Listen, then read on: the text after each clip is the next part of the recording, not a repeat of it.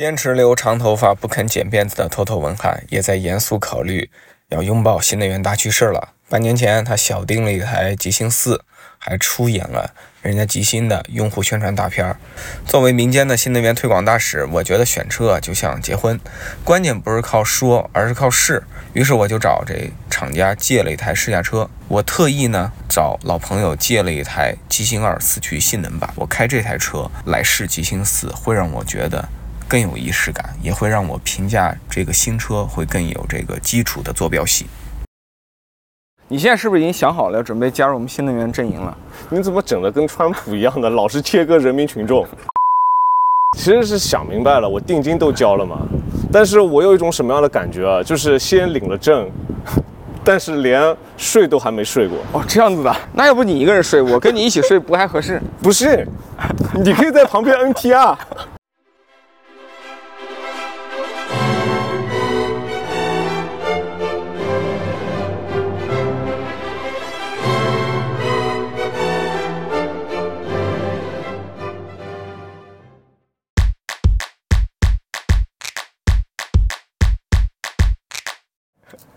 哎，因为你极星二开的比较多啊，前面你开下来极星四，你感觉和极星二有多大的差异？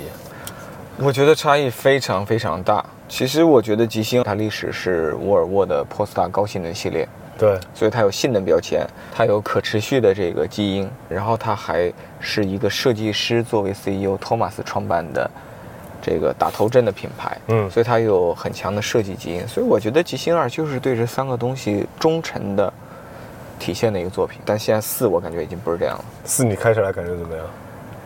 我会觉得吉星四是很典型的一个瑞典和中国进行了深度合作之后搞出来的东西。我觉得它部分程度上隐藏了一些它本来可以去坚持的东西，但它的这种隐藏和克制是为了把更多的中国市场想要的东西加进去。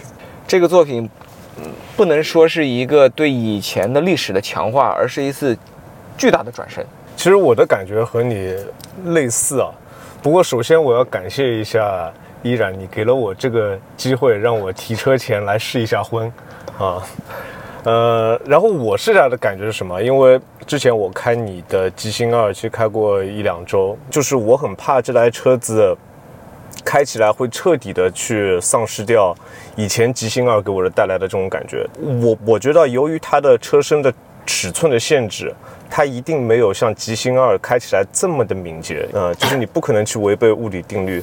但是它给我的感觉就是，它并没有说，哎，我有可能要带给国内的消费者一些更加他们所需要的东西，而彻底把极星的味道给丧失掉了。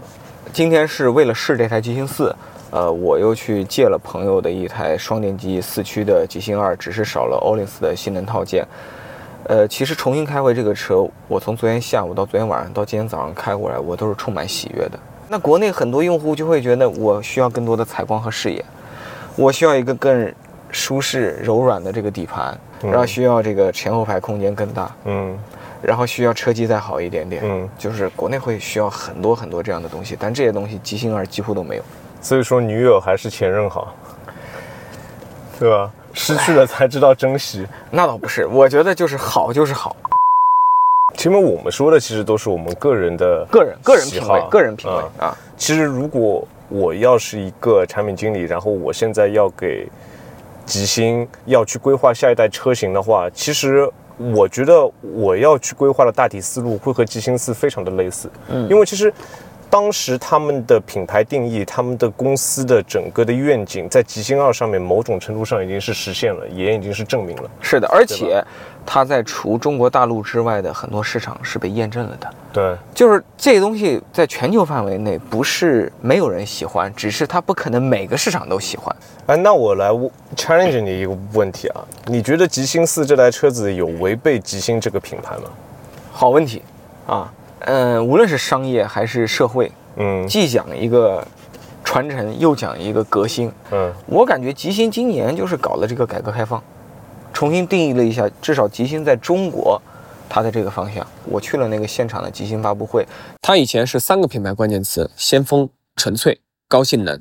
但现在呢，它在中国区的这个 PPT 上，它是把这三个词统一成两个词，嗯设计没变，嗯后面几个东西呢，它合在一起，包装成这个叫做科技。我感觉他是想把这个那种特别极致的这种偏执的这种性能，稍微的把这个锋芒收敛一点点。嗯啊，把这个品牌的方向往一个科技智能化这种中国市场其实更流行、哎更有需求的事情靠近靠近。嗯，不管黑猫白猫，能抓老鼠才是好猫。哎，对，也没有完全这个改变过去嘛。但是它如果跟过去完全不做任何改变，那它的结局就有可能跟前几年吉星在中国的发展的情况是类似的。对，那它现在也都换成了这个中方的人士，嗯新机魅族也跟它合资了。魅族的这个车机据说六十天就把这个 Polestar OS 搞出来了，你就看看这车机，还是用起来让人觉得耳目一新的。就是今天我前面试下来，我觉得它这个 OS 基本上可以满足我所有的需求了。车机的导航，它直接可以把你的导航放到你的 HUD 里面，这个对于我来说就会很爽。然后，其实我们再说回前面那一点啊，就是关于 Polestar 4它是不是违背了它这个企业的原生的理念？其实我也觉得它并没有，因为首先 Polestar 这个它最吸引我的就还是它的设计。啊、因为市面上有很多和它同平台的产品，我为什么会直接去钟情这台 Polestar Four，就是被它的设计给打动了。嗯。这台车是一个 SUV，它的身高只比那个蔚来 ET 7高高三公分，高三公分，对高三比公分。比宝马全新一代五系的电动版 i5 高两公分，两公分。对，他在把车高如此控制的情况下，我今天开的时候，无论是这个地台的坐姿，对。啊，还是这个留给你的头部空间，其实各方面是 OK 的。当然了，跟传统 SUV 比，它的侧窗和前窗的视野，那一定会稍微的牺牲一些，你会觉得还是在一个就是更加设计驱动的 SUV 产品里边。其实这个反而是我喜欢它的点，因为它知道做取舍，是。它而不是全部都要。是的，这个车的是取舍，我看到很多地方。你比如说它的后窗，它为了表达它的个性也好，啊，或者说是给后排营造一个更静谧的环境也好，它就直接把后窗的阳台给封住了，没有玻璃了。嗯然后在这里就安上一个流媒体后视镜，其实问题也被解决了。嗯，正因为它把后面阳台给封住了，所以你会发现它后侧的这个设计其实挺不一样的。它这个天窗从我头上的偏前一点的位置，一直延伸到那个后排乘客的脑袋之之后，所以这个天窗的这个长度，纵向长度是非常夸张的。如果你在后排坐着的话，你向上去，你看到的是整个的这个蓝天，对。这些设计都是连通的。还有一个点啊，就是这台车子是没有乘客的扶手的。其实这个是我们当时我在其他车企里面做产品定义的时候，我们也讨论过这样子类似的问题。这绝对不是为了成本啊！首先说一句，你做个扶手，对这种车的 BOM 级别来讲，真没多少钱。是，但是如果有了扶手以后呢，它会有一个问题，它会让你车顶的玻璃面积变小。哦，啊，对的，因为你有了这么细，嗯，其实也不会变小太多。我因为并不是吉星的设计师和产品经理，我不知道他们是不是为了要确保这个玻璃的宽度足够的宽。我觉得还有一个可能性，就是他追求视觉上的纯粹感，就除了玻璃之外，感觉只有这个骨骼，嗯，就没有别的东西了。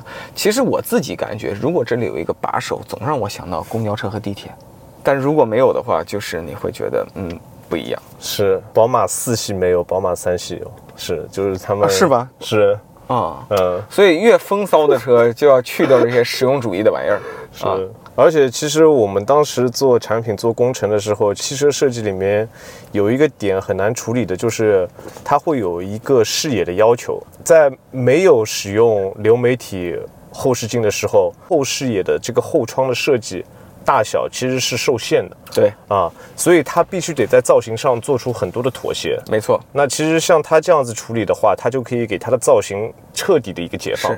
所以这台车子从后四十五度看和从后方看，你会觉得它这一个的梯形，这一个 C C 柱内凹的特别的厉害。对就整个车子非常有低趴感。所以我们做个小总结的话，就是它围绕一个流媒体后视镜，解放你的后视野。对一旦解放了后视野以后，你会发现它的后窗，对它的这个后面的 C 柱，对吧？是的还有这个天窗的造型全部随之变化。对，然后就创造出了一种非常不一样的这种感觉。是的我觉得这个是一个怎么说呢？如果你是在做一个十几二十万的这种主流车型，可能没那么重要。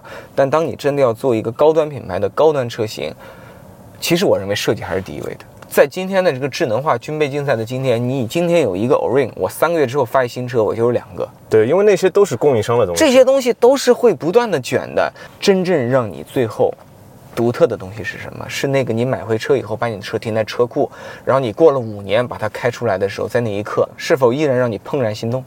就像我昨天晚上开到那台极星二一样。是，所以说女友还是前任好。文翰，你觉得这个车的设计最吸引你的地方在什么地方？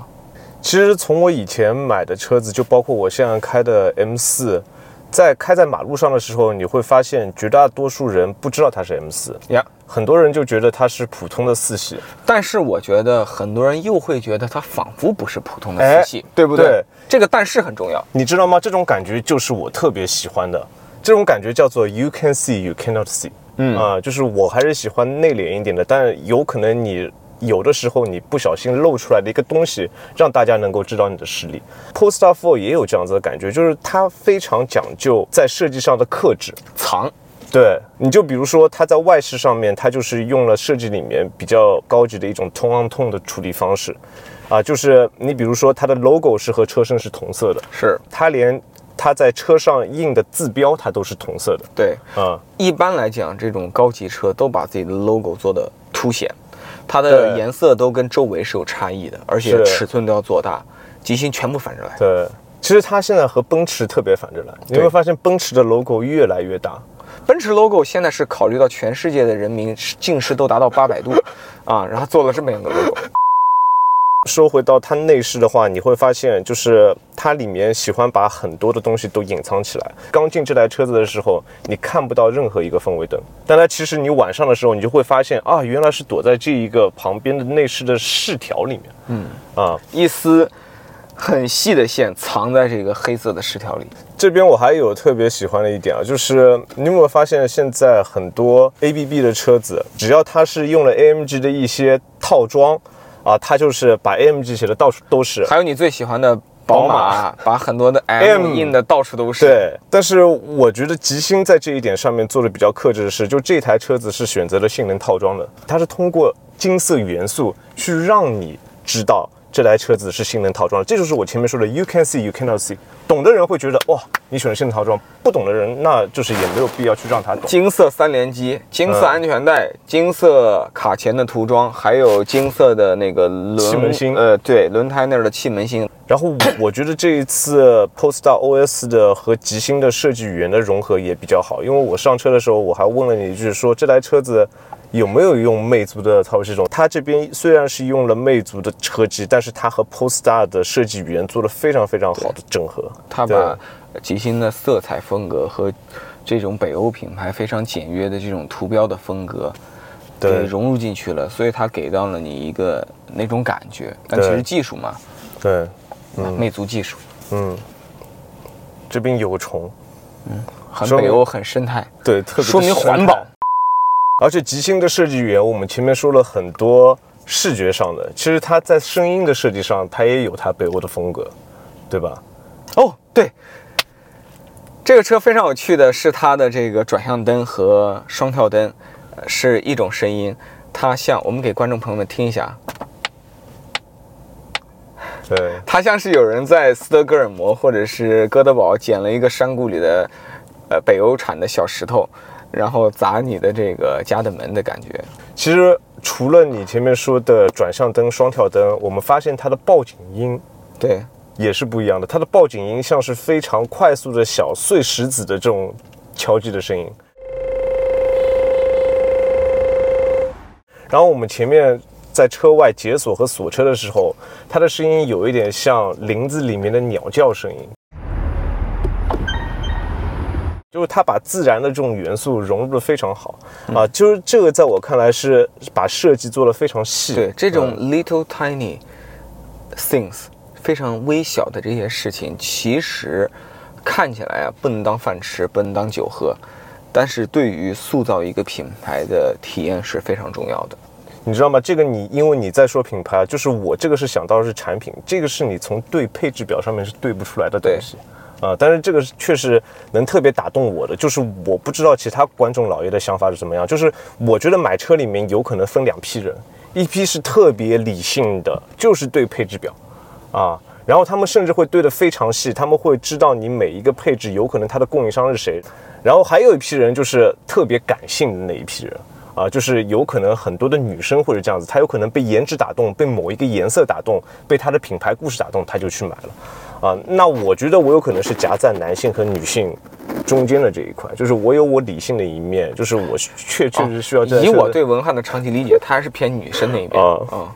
然后这车我有还有一个感觉，就是我觉得空间大幅改善，其实这个很重要。这个车是吉星在国内第一个把空间我觉得做到位的车，无论前排后排，还有它那个掀背的这个行李箱，我觉得也够大。嗯。这个掀背的行李箱容积，看他们的官方数据跟未来的 ES 六差不多的，所以这个车虽然是一个很轿跑、很低矮的拉风的 SUV，但其实提供了近乎和这个主流的中级 SUV 不会输的这种实用性。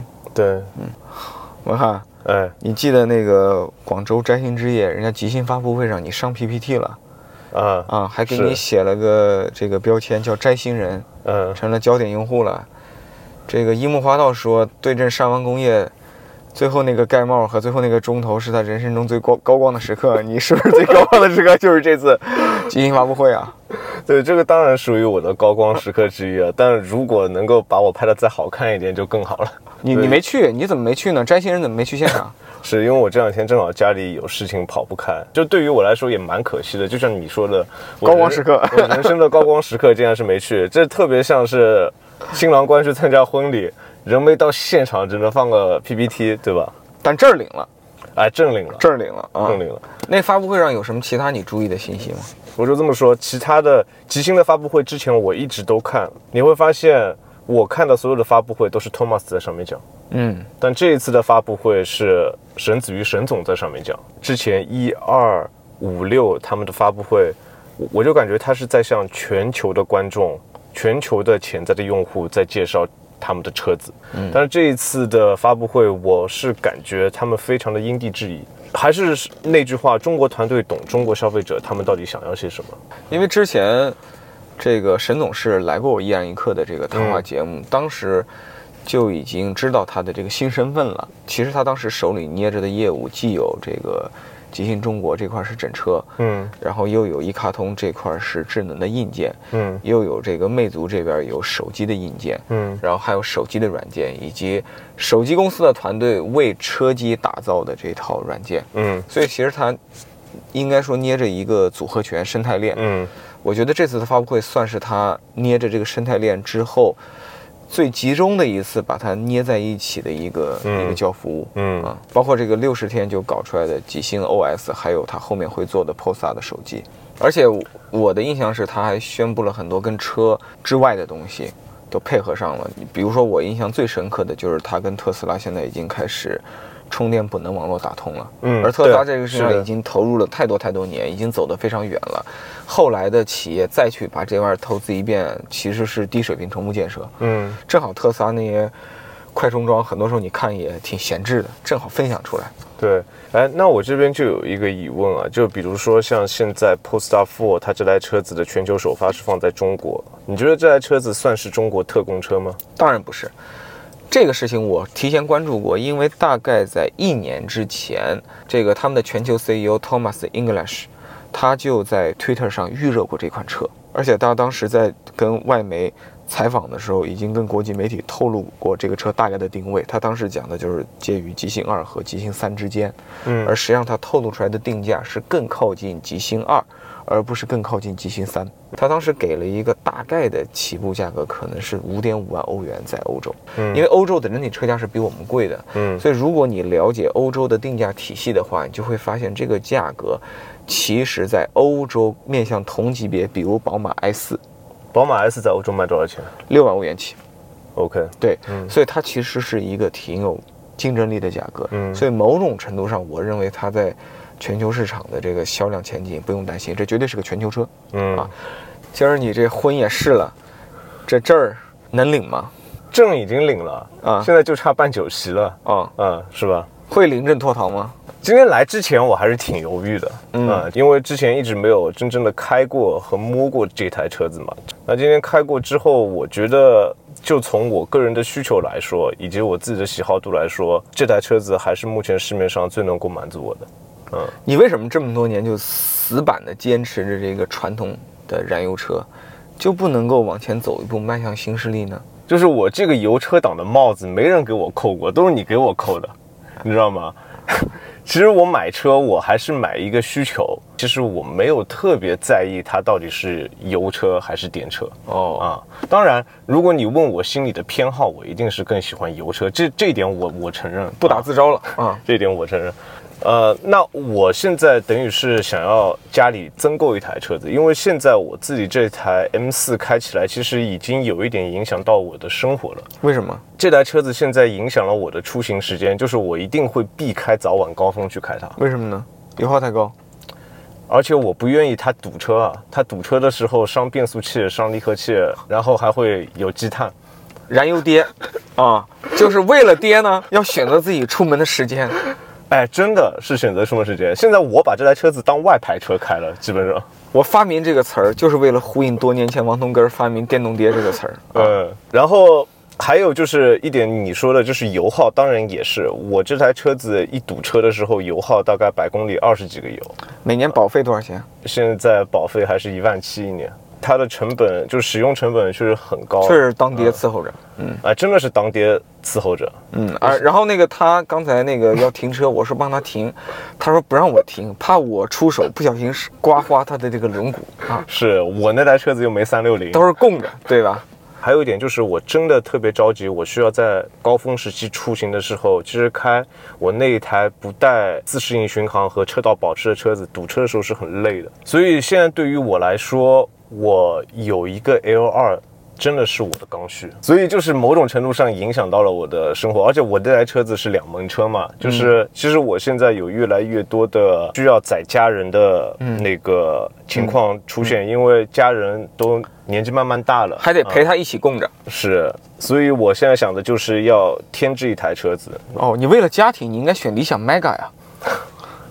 当然，我接下去说的全部都是我觉得啊，就是有可能会和大家的看法会不太一样。就是我觉得一台车子还是能够看出一些个人标签的。就是我很难想象我自己从一个 MPV 的司机位上面下来。其实开 MPV 的人是特别的自我释怀的人，你知道吗？哦他们其实已经不太介意其他人的眼光，已经跟这个世界和解了，哎，对，就是这句话，跟自己也和解了。嗯，而我就是现在还是活着累的状态，你知道吗？就是我还会想象我从车上走下来的时候是一种什么样子的情景。